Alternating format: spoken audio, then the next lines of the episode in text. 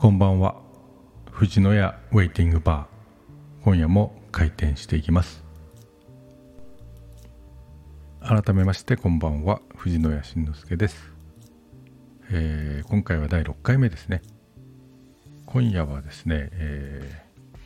ー、昨夜行ったコンサートの話をしようかなと思います、えー、昨夜、えー、松任谷由実さんの50周年記念コンサートというのに行ってきました。場所は東京の九段にある、え、日本武道館です、まあ、とても綺麗な満月なんですかね。満月の夜でした、えー、気温もちょうどいいし本当にいい季節の中で、え、行われました。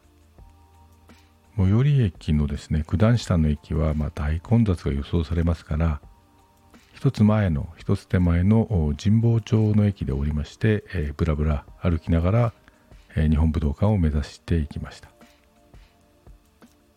神保町もですね、えー、名物の古本祭りも、まあ、そろそろ終盤なんでしょうけれども古本祭りがやられていましてですね街にこうずっと提灯がこう飾られていて、えー、華やいでいる感じでした。お茶の水から神保町そして九段につながる、えー、あの辺りの町というのもとても好きな町です、えー、本と楽器とアウトドアグッズというですね、え、私の好きなもののオンパレードな街なんでですね、えー、そもそもごひいきにしてよく行く街です、えー、あと美味しいカレー屋さんとかですね個性的な喫茶店なんかもたくさんあってですね。まあ、そして、えー、渋谷や新宿のように、えー、ものすごい混雑しているということもないそこも魅力ですね、え、さて肝心のユーミンのコンサートのお話をしていこうかと思います、えー、実はユーミンはですねずっと聴いていましたけれどもコンサートに行くのは初めてなんです。なんかユーミンのコンサートっていうのはすごく派手というか、まあ、豪華でえー、お金がかかっているということで有名なんですけれども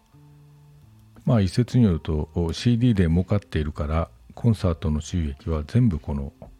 コンサートに自体に還元してるんじゃないかと言われるくらいまあすごい、えー、セットだったり、えー、仕掛けだったりしているわけです。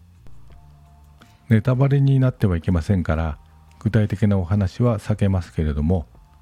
噂にたがわぬものすごいものでした。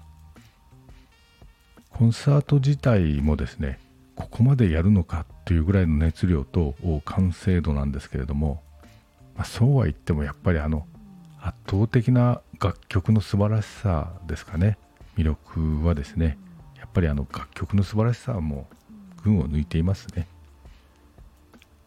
まあ、最近のごく新しいものはちょっとわからない曲が12曲ありましたけれどもその他はほとんど全て知っている曲ばかりですしアップテンポな曲だったりスローな曲だったり、まあ、一つとして同じようなものがないと。こういったことを50年間もずっとやり続けてきた作り続けてきたわけですから、まあ、間違いなく何億何十億人に一人という稀有な存在なんだなということを改めて感じました、まあ、これと似たようなこととしてですねえー、数年前に行ったポール・マッカートニーのコンサートですね。こっちは何だろう人類史上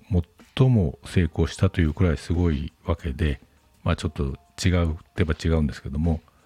まあ他にもですね、えー、今回今年行ったですねエリック・クラプトのコンサートもまあなんかそういった感じを受けました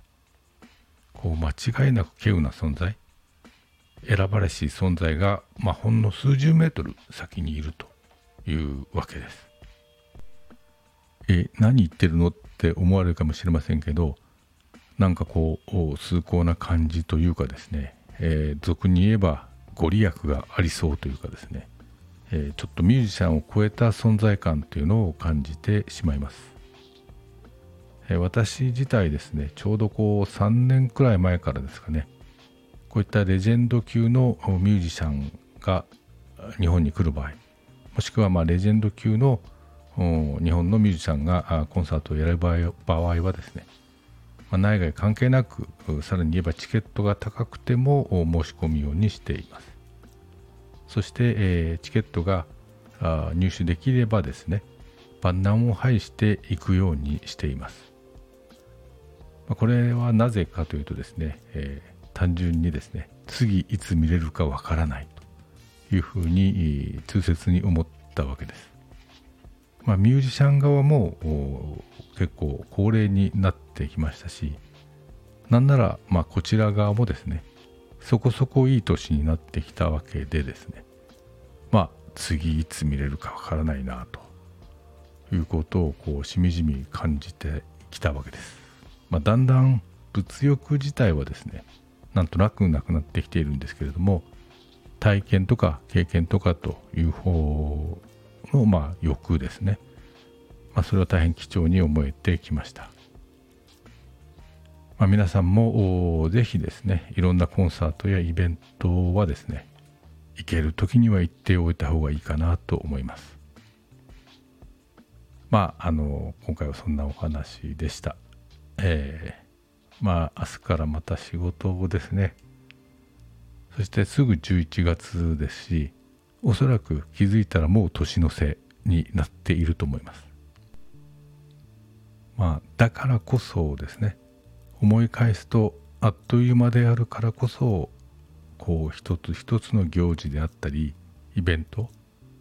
まあ、そんな大げさなことではなくてもですね、えー、秋の味覚の一つ一つでもですねいいかと思うんですけれどもかみしめて味わって過ごしていきましょうという感じでしょうかね。まあそれではおやすみなさい。